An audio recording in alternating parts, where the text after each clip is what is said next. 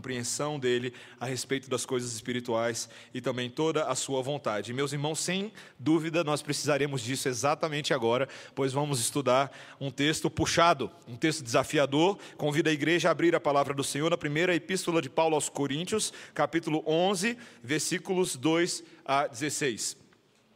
Enquanto você vai abrindo, eu conto uma coisa engraçada para você. Nós do conselho, enquanto a gente está conversando, a gente vai falando assim, e aí, quando vai chegar aquele texto difícil? Né?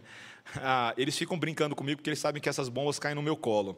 Ah, e esse é um daqueles textos. É um daqueles textos que, vez por outra, ah, geram uma série de perguntas na vida da igreja, mas se o Senhor for bom conosco nessa noite, não, não somente poderemos aprender a, teologia dele, como também poderemos aplicá-la a diversas outras áreas da vida da igreja.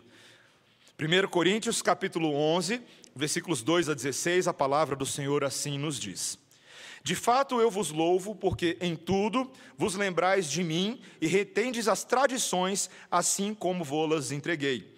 Quero, entretanto, que saibais ser Cristo o cabeça de todo homem, e o homem o cabeça da mulher, e Deus o cabeça de Cristo. Todo homem que ora ou profetiza, tendo a cabeça coberta, desonra a sua própria cabeça. Toda mulher, porém, que ora ou profetiza com a cabeça sem véu, desonra a sua própria cabeça, porque é como se a tivesse rapada. Portanto, se a mulher não usa véu, nesse caso, que rape o cabelo. Mas se lhe é vergonhoso o tosquiar-se ou rapar-se, cumpre-lhe usar véu. Porque, na verdade, o homem não deve cobrir a cabeça, por ser ele imagem e glória de Deus, mas a mulher é glória do homem. Porque o homem não foi feito da mulher, e sim a mulher do homem. Porque também o homem não foi criado por causa da mulher, e sim a mulher por causa do homem. Portanto, deve a mulher, por causa dos anjos, trazer véu na cabeça como sinal de autoridade. No Senhor, todavia, nem a mulher é independente do homem, nem o homem independente da mulher. Porque, como provém a mulher do homem, assim também o homem é nascido da mulher, e tudo vem de Deus. Julgai entre vós mesmos: é próprio que a mulher ore a Deus sem trazer o véu? Ou não vos ensina a própria natureza ser desonroso para o homem usar cabelo comprido? E que, tratando-se da mulher, é para ela uma glória, pois o cabelo lhe foi dado em lugar de mantilha. Contudo, se alguém quer ser contencioso, saiba que nós não temos tal costume, nem as igrejas de Deus. Essa é a palavra do Senhor. Vamos orar.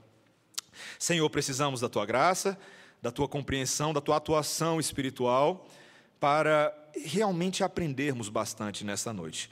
É assim com textos mais desafiadores, com textos ah, mais complicados no nosso contexto cultural, que podemos ser desafiados a crescer no Senhor, crescer na nossa compreensão, na nossa humildade e também na nossa prática doutrinária. Dá-nos graça, é o que nós te pedimos em nome de Jesus.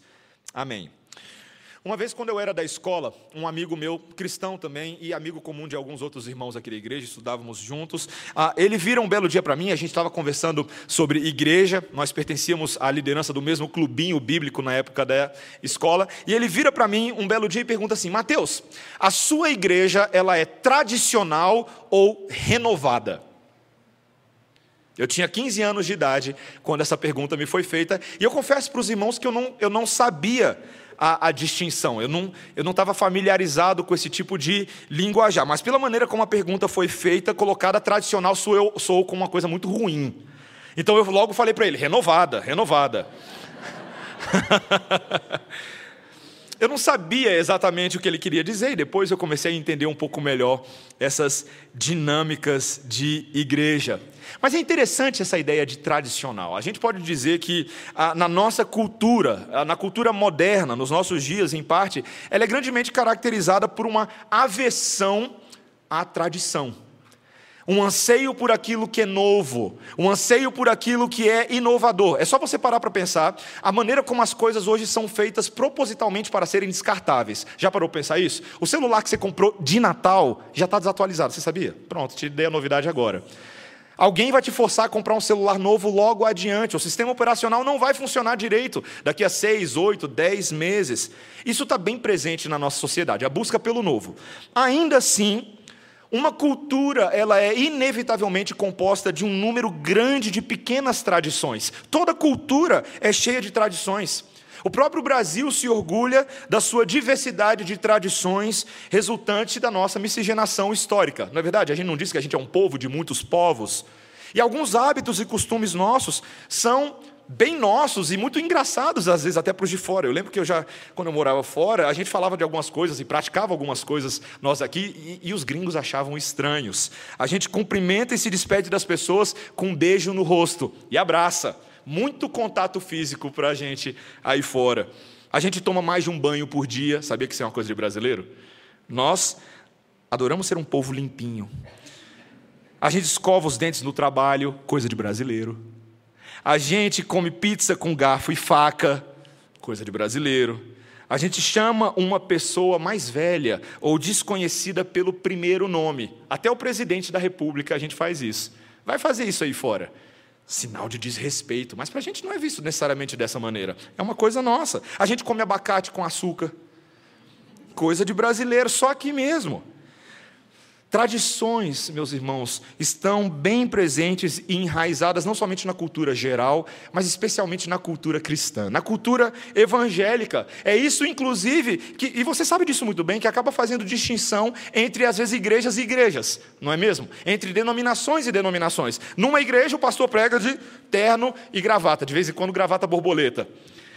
Em outras igrejas, prega-se de maneira mais tranquila, mais leve, mais solta. Toda igreja você vê alguém carregando Bíblia debaixo do braço. É tradição de evangélico. As pessoas fazem esse tipo de coisa. Mas esse texto hoje nos convida a refletir um pouco sobre tradições, sobre práticas, usos e costumes. E se essas coisas estão servindo ao propósito no, da nossa existência como igreja, cooperando ou atrapalhando a manifestação do Evangelho de Cristo no mundo.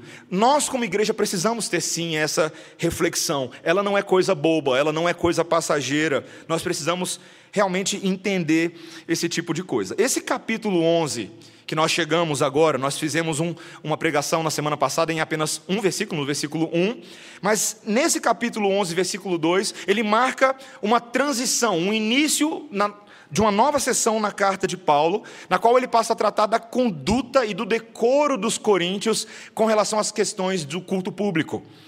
E primeiro, Paulo já começa elogiando essa igreja, logo aí no versículo 2, você percebe, porque apesar de alguns problemas que estavam sendo causados, essa igreja ainda zelava por manter as tradições, da forma como haviam sido recebidas pelo apóstolo Paulo. Mas uma dessas tradições estava tendo um probleminha essa que o texto todo trata sobre o uso do véu. Essa frase, o véu, que aparece aí nos versículos 3, no versículo 4, principalmente no versículo 4, ele, essa expressão kata kafales, do, do grego, significa literalmente algo que é usado ao longo da cabeça. E poderia se referir, quando os estudiosos tratam desse texto, há um certo debate sobre o que era exatamente esse véu. Alguns dizem que seria o cabelo longo que ficava solto, essa é uma posição minoritária, o cabelo longo a, na cabeça, mas principalmente há um véu que ou cobriria o rosto ou um pedaço de pano preso e posicionado sobre o cabelo, como uma espécie de chale ou um desses lenços modernos que a gente vê por aí, e que acaba deixando o rosto descoberto.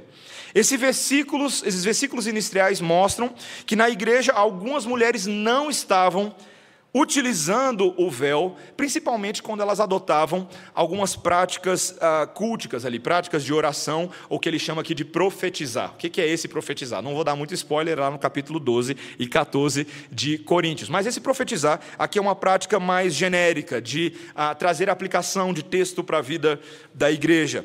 Uh, e e essa prática estava ficando muito confusa, meus irmãos. Para a gente entender bem o que estava acontecendo dentro da igreja, a gente precisa entender um pouco quais eram os costumes fora da igreja que estavam invadindo o corpo de Cristo. O primeiro costume, ah, tratado por um estudioso chamado Donald Metz e outro chamado Frank Carver, e eu estou citando o nome deles porque depois você pode estudar também.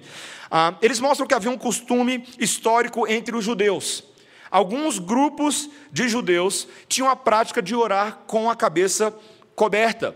Veja, isso é interessante. Não havia necessariamente uma prescrição na lei de Moisés para que isso fosse feito formalmente, isso fosse feito institucionalmente no povo de Deus. Você não vai encontrar isso exatamente nas escrituras sagradas. Mas este grupo, esses grupos adotavam essa prática aparentemente como um sinal da reverência deles, um sinal da submissão deles a Deus. Mas isso era a igreja judia. A igreja do Novo Testamento não era uma igreja exclusivamente judia, era uma igreja altamente gentílica. E uma nova praxe se estabeleceu entre os cristãos, em que o véu agora simbolizava apenas estar debaixo da autoridade de alguém. Parecia, e a gente vai explorar aqui um pouquinho mais, parecia ser essa a praxe que Paulo, como apóstolo, e os outros apóstolos estavam também transmitindo às novas igrejas do Novo Testamento, particularmente a essa igreja de Corinto. Então, por que será que essas mulheres não estavam utilizando o véu? Vários comentaristas tentam entender a situação aqui com base, talvez, numa distorção dos próprios ensinos dos apóstolos. Nós sabemos muito bem que esse apóstolo Paulo, que agora fala de usos e costumes, em outros momentos falou sobre a liberdade cristã. Na carta aos Coríntios, na carta aos Gálatas, ele falou que em Cristo todas as coisas são feitas novas. E nisto não há nem judeu, nem grego, não há servo nem livre, não há macho nem fêmea, porque todos vós sois um em Cristo Jesus. Está lá no livro de Gálatas. Então, com esse novo espírito de liberdade que ah, o cristianismo parecia trazer, estava prevalecendo na igreja, alguns poderiam ter entendido que não havia mais a necessidade de observar costumes como esse ah, do véu. Mas esse também não era o único problema. Talvez a gente lê o texto, acho que o problema era só com as mulheres. Mas aparentemente alguns homens estavam orando com a cabeça coberta, quando já era esperado que eles não mais fizessem isso um segundo costume tratado por um outro estudioso chamado Bruce Winter. Ele fala o seguinte: na sociedade grega haviam muitos sacerdotes pagãos de um determinado secto que usavam o véu. E como alguns desses sacerdotes também vinham de classes sociais mais elitizadas, essa era a forma a que eles se distinguiam socialmente de outros adoradores. Eles ofereciam suas orações, seus sacrifícios com a cabeça coberta. Então é possível que alguns dos homens cristãos agora, socialmente elitizados, vindo desses grupos ah, maiores, estavam tentando chamar a atenção para si, para o seu status, orando e profetizando com a cabeça coberta. Meus irmãos, caos instalado. Um monte de pequenos probleminhas na vida da igreja. E você sabe o que é interessante desse texto? O primeiro princípio que a gente pode extrair, a primeira aplicação, é que esse tipo de coisa acontece desde sempre. Nós, como igreja, sempre teremos que lidar com determinados atos da cultura, determinados elementos que vão sorrateiramente entrando na vida da igreja, fazem parte, e nós nos perguntamos se deveriam ou não estar presente na vida da igreja. E Paulo passa a mostrar nesse texto algo que eu e você deveríamos aplicar para tudo: princípios de avaliação, princípios de reflexão que já são aqui nesse caso a síntese de uma série de coisas que ele está ensinando na epístola aos Coríntios. Paulo vai mostrar para a gente aqui de maneira muito prática uma série de perguntas que devem ser feitas todas as vezes que eu e você vemos circunstâncias assim, circunstâncias mais complicadas. Você vai perceber, por exemplo, que uma pergunta que Paulo faz é: há algum mandamento explícito da lei do Senhor que nos governe quanto a esse assunto? Toda vez que eu e você pensamos sobre coisas assim, temos que saber: existem versículos, porções da palavra de Deus que tratam diretamente, especificamente do tema em questão? Se esse não é o caso, se não há um versículo prova, um texto prova, existe algum princípio que possa ser inferido ou claramente deduzido, como a nossa confissão de fé fala, do conjunto de doutrinas das Escrituras? Quando eu leio, quando eu sistematizo as doutrinas, eu consigo tirar um, um princípio central que governa outros princípios menores.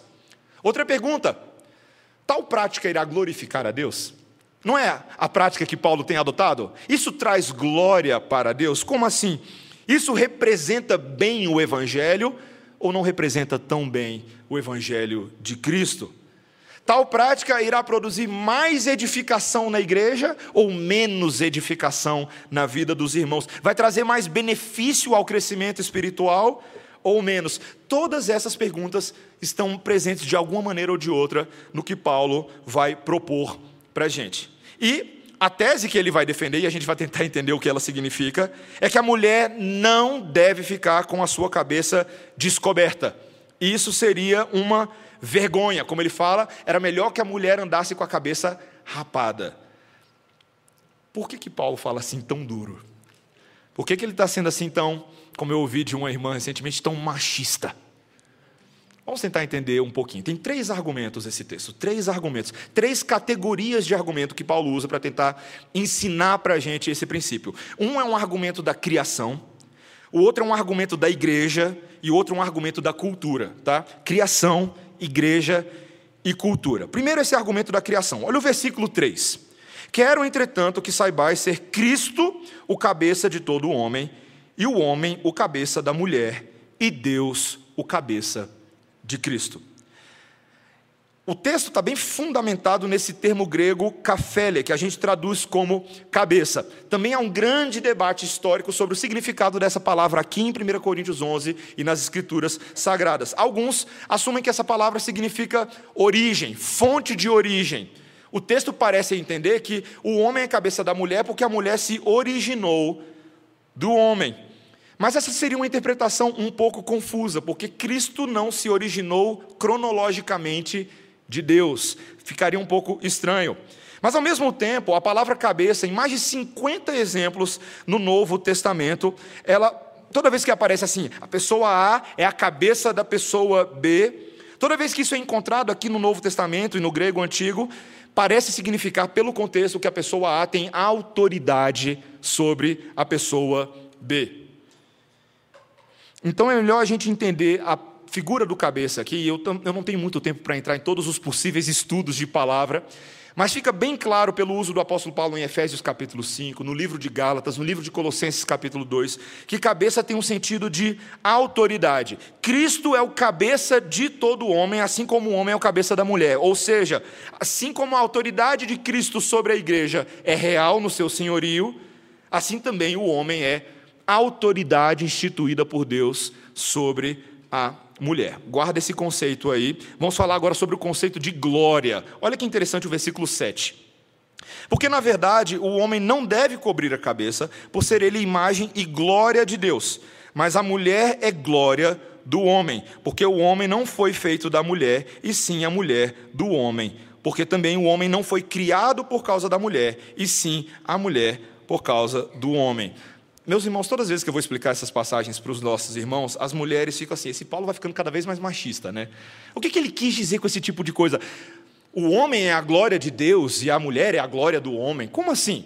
Ele está fazendo uma alusão aos eventos que aconteceram no início da palavra de Deus, em Gênesis, particularmente Gênesis 1, 26 a 28, e também o capítulo 2 de Gênesis, particularmente os versículos 18 a 25.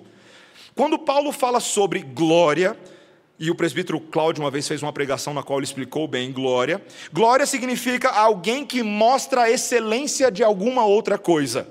Nós precisamos lembrar que na ordem da criação, de fato, Deus criou Adão primeiro do que Eva.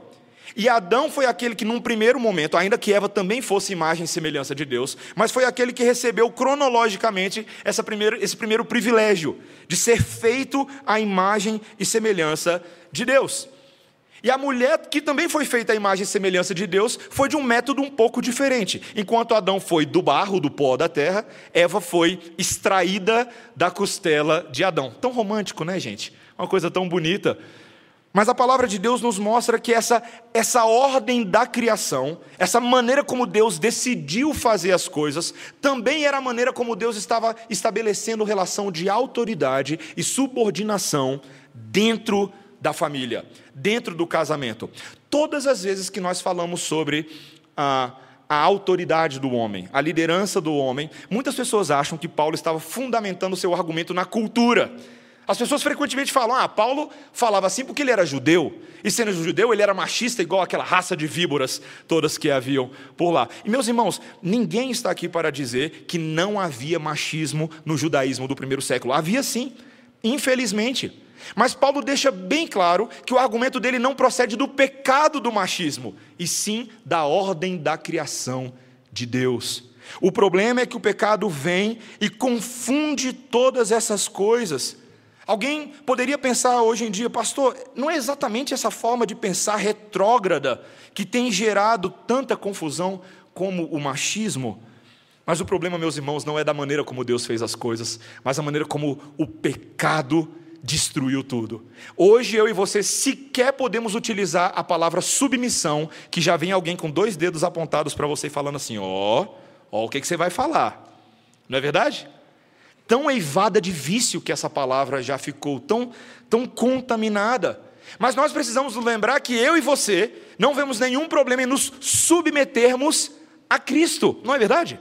Nós não chamamos Ele de Senhor, e isso de forma alguma é visto como escravidão, ou como subjugamento das suas criaturas, dos seus servos, muito pelo contrário. O Senhor Jesus Cristo exibe sobre a igreja, sobre a igreja, uma liderança que cuida para atender às necessidades espirituais, para atender às necessidades emocionais e até às necessidades físicas do seu povo. Nós, como noiva do Senhor, somos a menina dos olhos dele, queridíssima aos seus olhos. O nosso Deus, inclusive, diz que ele tem ciúme de nós, e não é à toa que ele colocou o Espírito Santo como selo da adoção dentro de cada um de nós para falar: é meu, ninguém tasca. Eu sou o defensor, sou o protetor, sou o cuidador, sou o redentor da igreja. A palavra de Deus vira para mim e para você agora e fala: essa é a autoridade que o homem deve ter sobre a esposa.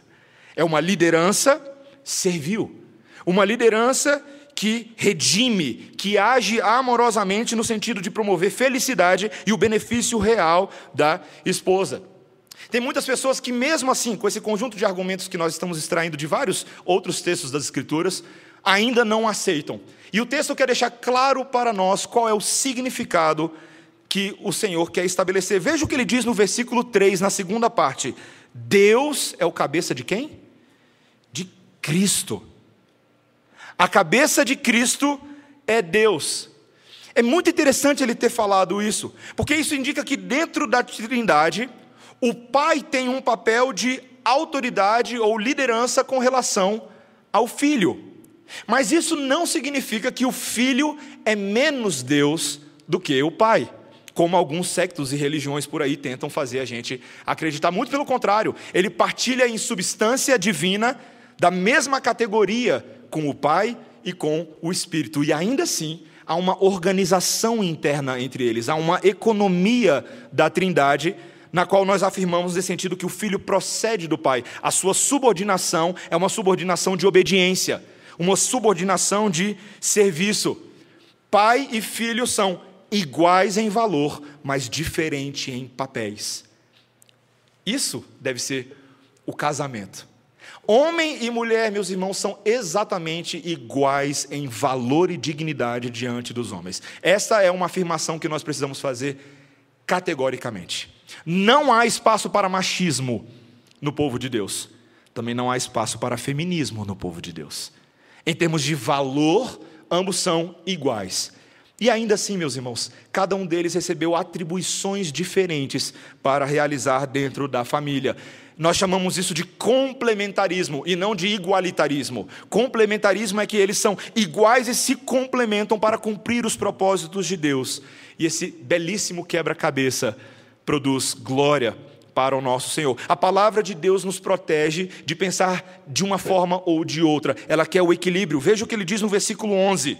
No Senhor, todavia, nem a mulher é independente do homem, nem o homem é independente da mulher. Porque, como provém a mulher do homem, assim também o homem é nascido da mulher, e tudo vem de Deus. Está vendo a ironia divina? Um depende do outro para existir. Essa forma de pensar, isso é muito interessante. Essa forma de pensar da sociedade, em que pessoas podem conceber filhos biológicos fora da mentalidade divina de concepção, é muito terrível. De que, como eu ouvi a história há um tempo atrás, uma, uma amiga de família que vira, ah, já tinha saído há muitos anos da igreja, e vira, decidi ser mãe solteira, vou engravidar. E a gente, que história é essa? Que papo é esse? O que está acontecendo?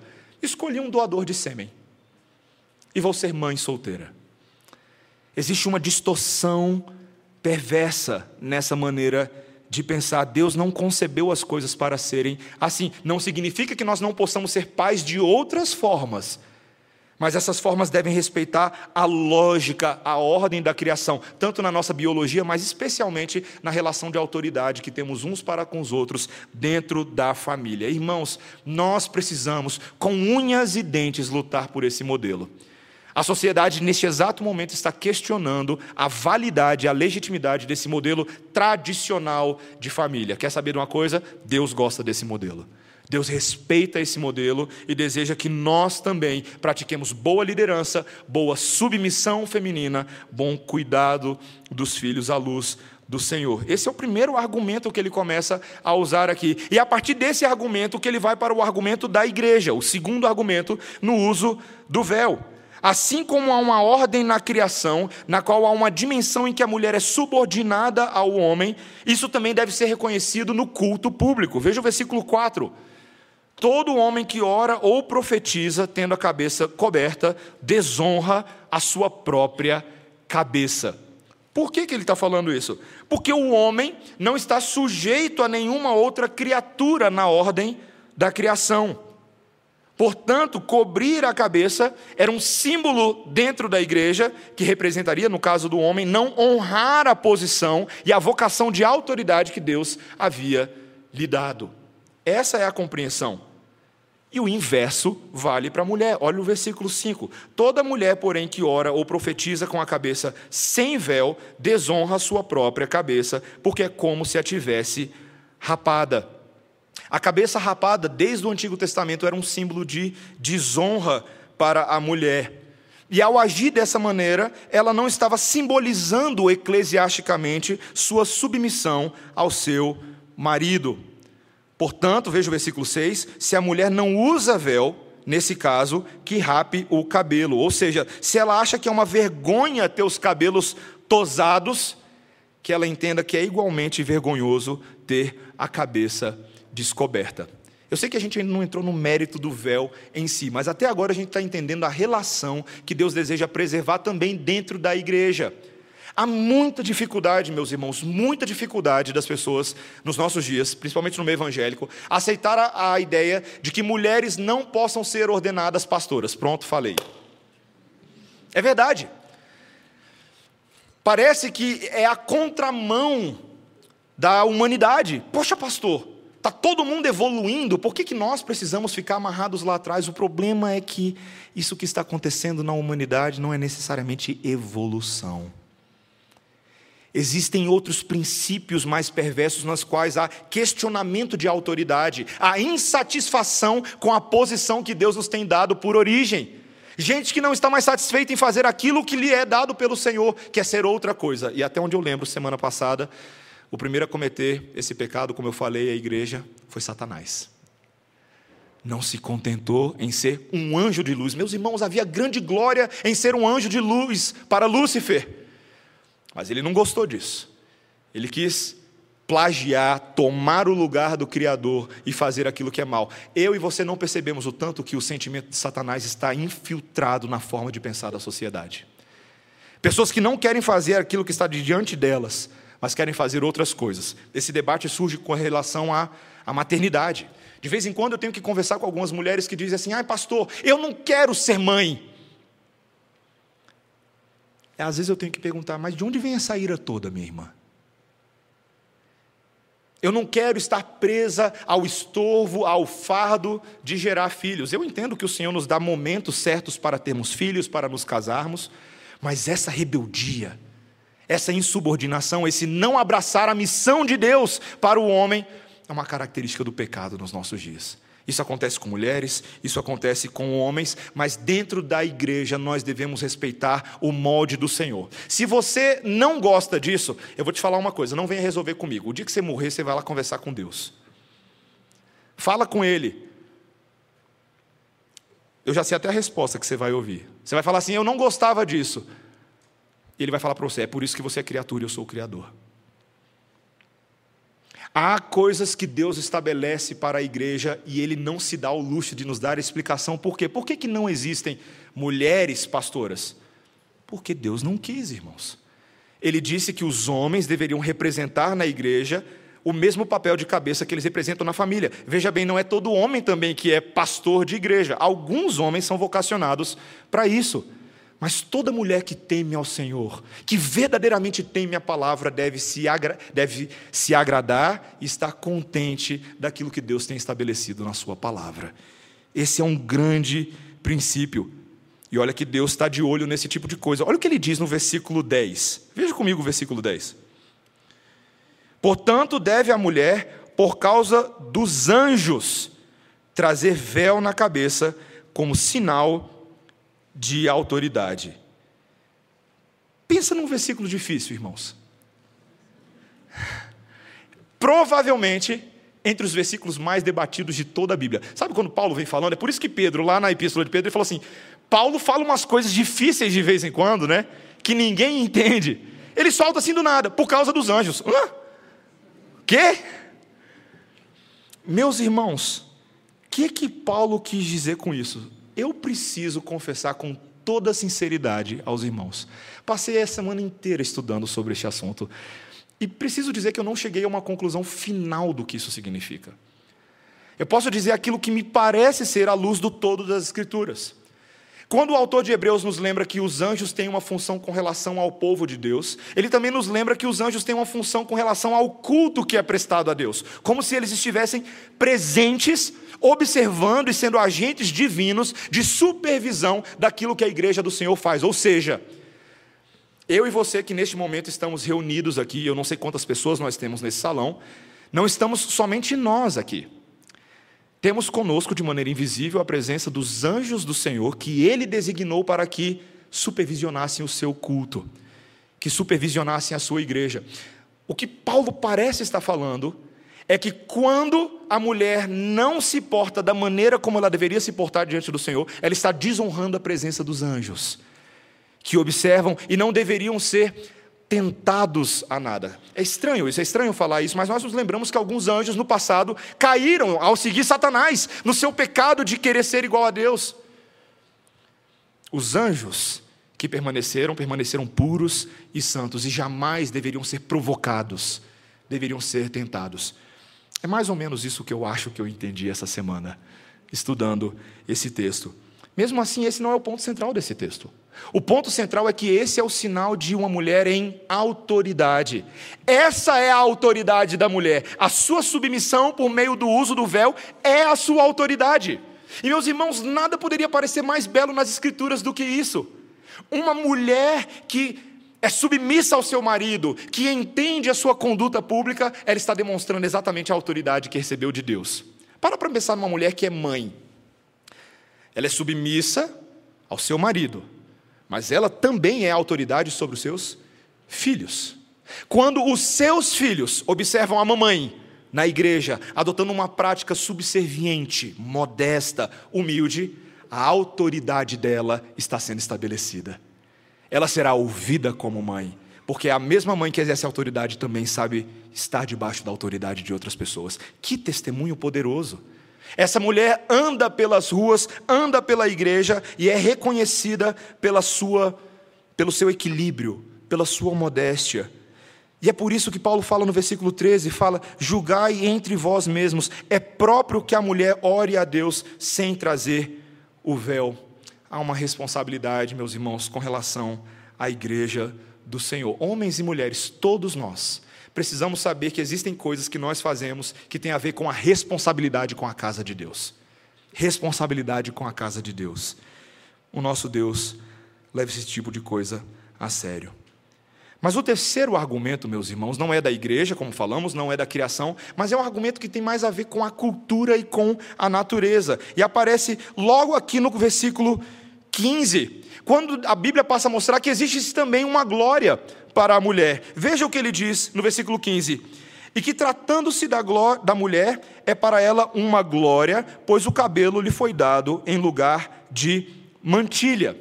Esses versículos passam a mostrar que o cabelo longo da mulher tem alguma coisa a ver com o véu. Enquanto a cabeça raspada ou o cabelo curto era considerado vergonhoso para uma mulher no século I, o cabelo comprido era o sinal da glória, algo que Deus havia dado às mulheres no geral como exibição da sua glória. E o oposto também era verdade para os homens. Olha o versículo 14. Ou não vos ensina a própria natureza ser desonroso para o homem usar cabelo comprido. De que, que Paulo está falando aqui, meus irmãos? Tem dois princípios que estão sendo trabalhados dentro desses dois versículos. E você precisa entender isso muito bem à luz de todo o contexto de Coríntios que a gente veio falando até agora. Por um lado, Paulo não está anulando o princípio de que em Cristo nós temos uma liberdade de todas as convenções humanas. Não é isso que ele tem falado vez após vez? Se você está em Cristo, você é verdadeiramente livre. Você não deve nada aos homens deste mundo, você deve, sobretudo, a Deus, que é o seu Senhor. Você é um escravo livre de Deus no seu coração e na sua santidade. Por outro lado, Paulo vem desde o capítulo anterior e do capítulo anterior ao anterior, ensinando de que existem certos símbolos, certos ícones culturais que carregam consigo mensagens específicas. E nós deveríamos atentar para eles. Ah, eu sou formado na, na área de comunicação. E uma das áreas que eu mais gostava de estudar é o campo da semiótica. Eu não sei se você já ouviu falar disso. A semiótica é a ciência que estuda os signos e as linguagens e acontecimentos culturais como se essas coisas fossem produtores de significado. Uh, tem um, um grande estudioso chamado Charles Sanders Peirce, e ele fala que nós devemos interpretar a maneira como certos ícones simbolizam conceitos e valores dentro de um determinado contexto cultural. E para não ficar difícil para você, para ficar bem fácil, uh, quando você vê aquele símbolo de correto num tênis ou numa bermuda, de que marca que eu estou falando? Da Nike. E é muito bom usar a Nike. Com aquele símbolo vem uma série de valores sociais, de que você é legal, de que você é corretamente adequado à moda vigente. Quando você vê aquela letra M amarela gigante brilhando num outdoor na 314 Sul. Do que, que eu estou falando? McDonald's. Dois hambúrgueres, alface, queijo, molho especial, cebola picles no pão com gergelim. Você olha o símbolo e você já está com fome de batata frita a força daquele marketing cultural é convencer você da necessidade de comer o que eles têm a oferecer urgentemente, senão você não vai ser feliz. Senão você não vai ter alegria pelo resto da sua vida. Isso tem a ver com semiótica. Mas não é somente com marcas, isso é mais fácil. Mas tem a ver também com atitudes e gestos sociais e hábitos e vestimentas e padrões de cores e o que essas coisas comunicam sobre determinadas épocas, determinados grupos, determinados valores. Quando nós falamos sobre homens de cabelo curto e mulheres com cabelos longos, estamos falando de determinados hábitos culturais que há muito tempo são reconhecidos como normas, normas de representação daquilo que é homem e mulher. Mas nós não podemos negar que hoje em dia mulheres com cabelo Joãozinho é bem mais frequente. E que homens com cabelo heavy metal também. Não é verdade? Ícones inteiros da sociedade são homens de cabelos longos, e o próprio Senhor Jesus Cristo foi retratado no cinema europeu durante muito tempo como um homem de cabelos longos, olhos azuis e pele branca. Havia ali um apelo. Meus irmãos, veja bem, eu, eu não quero fazer uma afirmação para ir além do que eu tenho tudo dizer nesse texto. Talvez de fato essas coisas hoje nos pareçam inofensivas, e eu diria que talvez na maioria das vezes são de fato inofensivas. Mas uma rápida análise histórica demonstrará que quando essas mudanças culturais surgiram, elas foram motivadas naquele momento, entre outras coisas, pela revolução sexual das décadas de 60 e 70. Havia ali uma confrontação de paradigmas que o movimento dos hippies, que a revolução feminina, que uma série de outras coisas estavam fazendo. Paradigmas morais pré-estabelecidos estavam sendo colocados por terra. Se eu e você assistimos um pouquinho de televisão e, e um pouquinho de internet, sabemos que neste dia, nessa semana, uma declaração da nova ministra deu o que falar, não é verdade? Meninos vestem azul, meninas vestem rosa. Muita gente Muita gente achou isso a maior besteira. E acham que isso não tem relevância alguma. E, meus irmãos, eu não estou aqui para falar do discurso dela, a gente sabe que esse nem era o ponto central do que ela estava tentando falar. Mas, a partir dessa metáfora, ela cutucou a onça com a vara curta. Ela provocou ideias que estão em plena convulsão nesse momento na sociedade. A moralidade por trás da construção de gênero e sexualidade na infância. Ela tocou naquilo que ninguém quer falar. E foi por isso que deu tanto bafafá. Hoje existem movimentos inteiros, grupos sociais, que buscam reconfigurar intencionalmente o significado de certos ícones, de certos símbolos, o que nós chamamos de ressignificação social. Pode ser estudado na antropologia, pode ser estudado na sociologia. O símbolo do movimento hippie, o símbolo do movimento feminino, o símbolo da paz, todos eles passaram por essa reconfiguração. Você sabia como foi que surgiu a bandeira do arco-íris que se tornou símbolo do movimento LGBT? Você já parou pensar nisso? Foi em 78, quando Gilbert Baker, um artista baseado lá em São Francisco, nos Estados Unidos, criou um design com oito cores. E no dia 25 de junho, quando teve o Dia da Liberdade Gay nos Estados Unidos, daquele mesmo ano, as primeiras versões dessa bandeira dele foram vistas na rua. E quando um jornalista foi perguntar para ele, explicar qual era a, a ideia para promover aquela bandeira, ele disse que tinha a ver com diversidade, tinha a ver com inclusão, usando algo da natureza para representar que a nossa sexualidade é um direito humano natureza e direito. Isso é uma revolução. Isso é uma revolução. O uso da bandeira rapidamente se disseminou por São Francisco, em outras grandes capitais, como Nova York, como Los Angeles, e na década de 90 ela já era reconhecida como um símbolo global para os direitos LGBT. Meus irmãos, não se enganem. Símbolos, formas e práticas carregam muito mais valor e cosmovisão do que nós estamos acostumados a pensar. E Paulo era sensível a isso. Esse texto todo tem a ver com a sensibilidade de Paulo a este assunto. O terceiro costume que eu ainda não falei do Império Romano naquela prática, naquele primeiro século, que era amplamente aceito na sociedade, é que mulheres comumente usavam o véu para representarem que elas eram casadas. Isso acontecia no Império Romano. Uma mulher casada que por acaso descobrisse a sua cabeça em público teria trazido vergonha ao seu marido. Era uma ação que poderia conotar uma série de coisas, mas que principalmente que ela estava disponível sexualmente. Muitas prostitutas não usavam véu. Ou simplesmente poderia ter sido um símbolo de que ela não era casada, e não é à toa que muitas solteiras eram frequentemente com, confundidas com mulheres da vida fácil.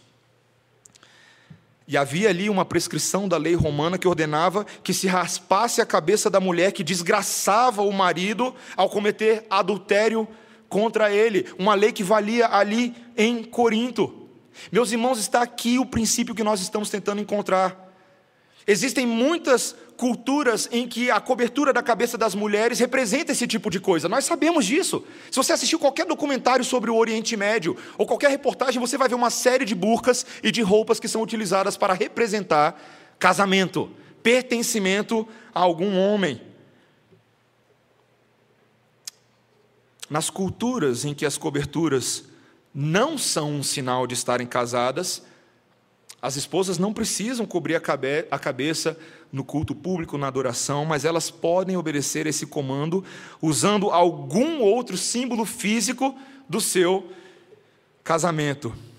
Está aí a explicação do porquê nós não utilizamos o véu na igreja, porque o véu, esse véu específico para nós hoje, não representa absolutamente nada na cultura ocidental, seja dentro ou fora da igreja.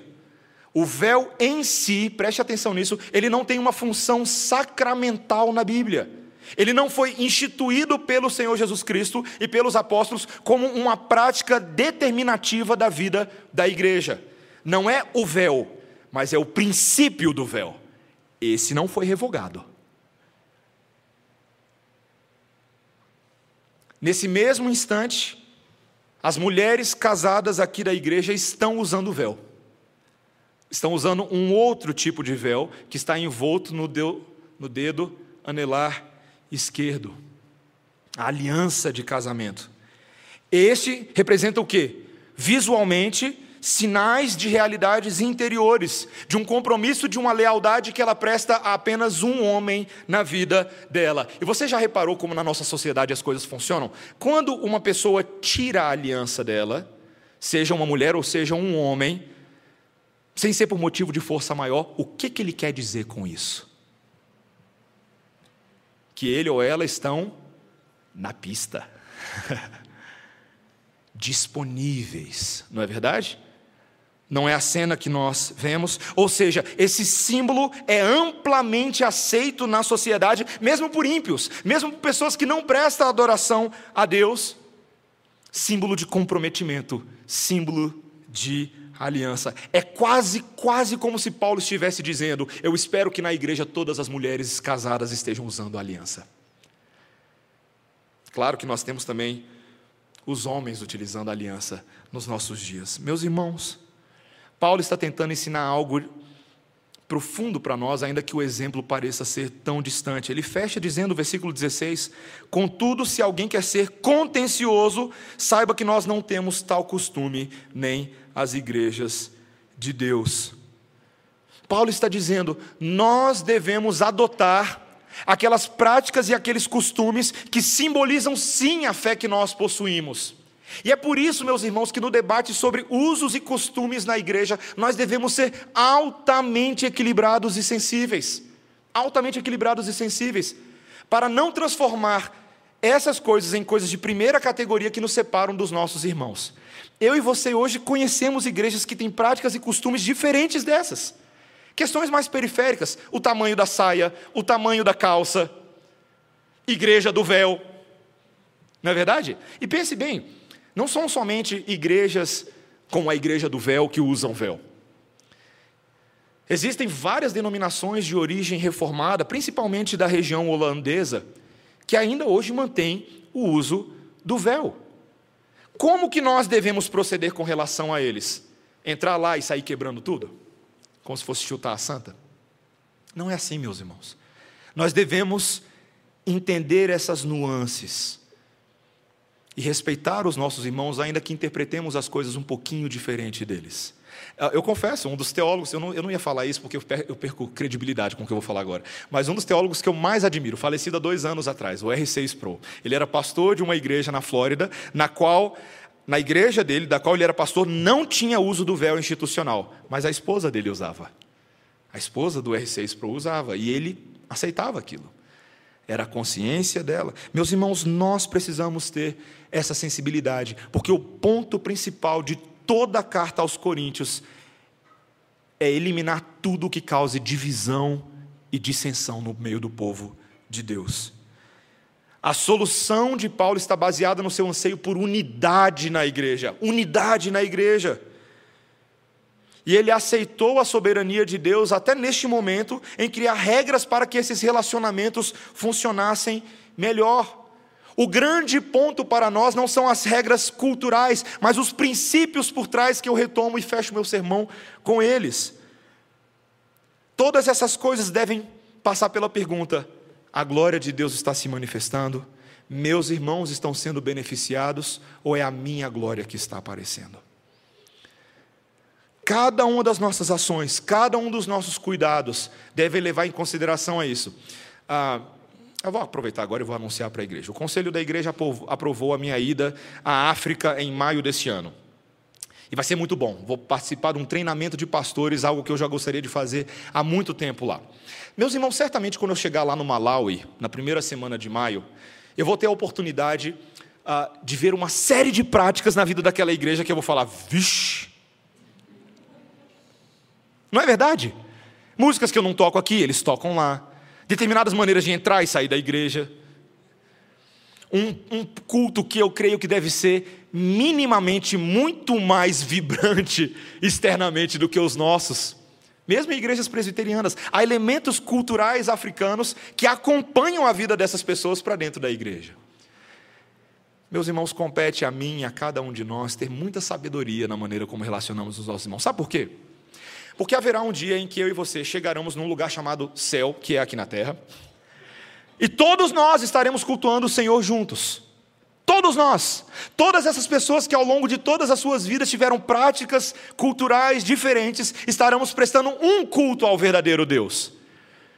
E sabe de uma coisa? Não há nada na Bíblia que me diga que Deus vai julgar a cada um de nós por práticas que não interferiam no Evangelho. Pelo contrário, eu até penso que vai haver muito brasileirismo no céu, muito canadense, muito japonês, e cada um fazendo a coisa meio do seu jeito. Meus irmãos, há um mistério nisso. Deus se agrada dessa diversidade quando essa diversidade está debaixo do seu domínio. Não uma diversidade amoral, imoral, que diz respeito à lei de Deus, mas a diversidade cultural da própria igreja do Senhor. Eu e você precisamos aprender sobre isso. Este texto que nós acabamos de ler não nos convence, pelo que eu entendo, de que nós deveríamos usar o véu na igreja. Mas há irmãos que usam, são seus irmãos em Cristo. Devemos aprender a honrar os nossos amados e a fazer de tudo que está ao nosso alcance, não para que o véu seja o motivo principal da conversa da igreja, mas que Cristo seja o motivo principal que aquilo que é mais central, aquilo que de fato nos une sobre todas as coisas, seja aquilo que nos ajude a conversar, a dialogar e a entender as próprias escrituras sagradas, até em textos difíceis como esse. Que eu e você sempre tenhamos essa sabedoria. Última coisa: se eu e você tivermos essa sabedoria, eu e você nunca, jamais seremos acusados de sermos calvinistas arrogantes e sectaristas. Nunca. O nosso calvinismo, a nossa teologia reformada, sempre estará disposta a dialogar com os nossos irmãos em Cristo, contanto que não negociemos a verdade da fé em Cristo Jesus. Faremos isso e seremos observados por outros a isso, e quem sabe a gente até angaria mais uns, uns calvinistas perdidos por aí, para que conheçam as doutrinas da graça e possam partilhar conosco de verdades que nós temos honrado e exaltado todas as semanas. Que o Senhor nos ajude a ter essa sabedoria, irmãos, e que nós possamos crescer na imagem do nosso Senhor Jesus Cristo. Amém? Vamos orar.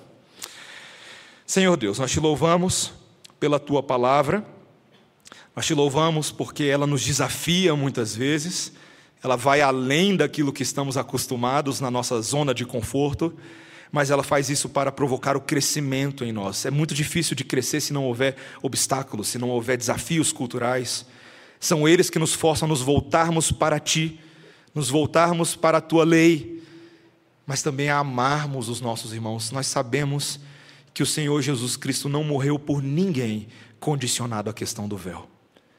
Ele morreu porque amou incondicionalmente a pessoas que sequer mereciam seu amor.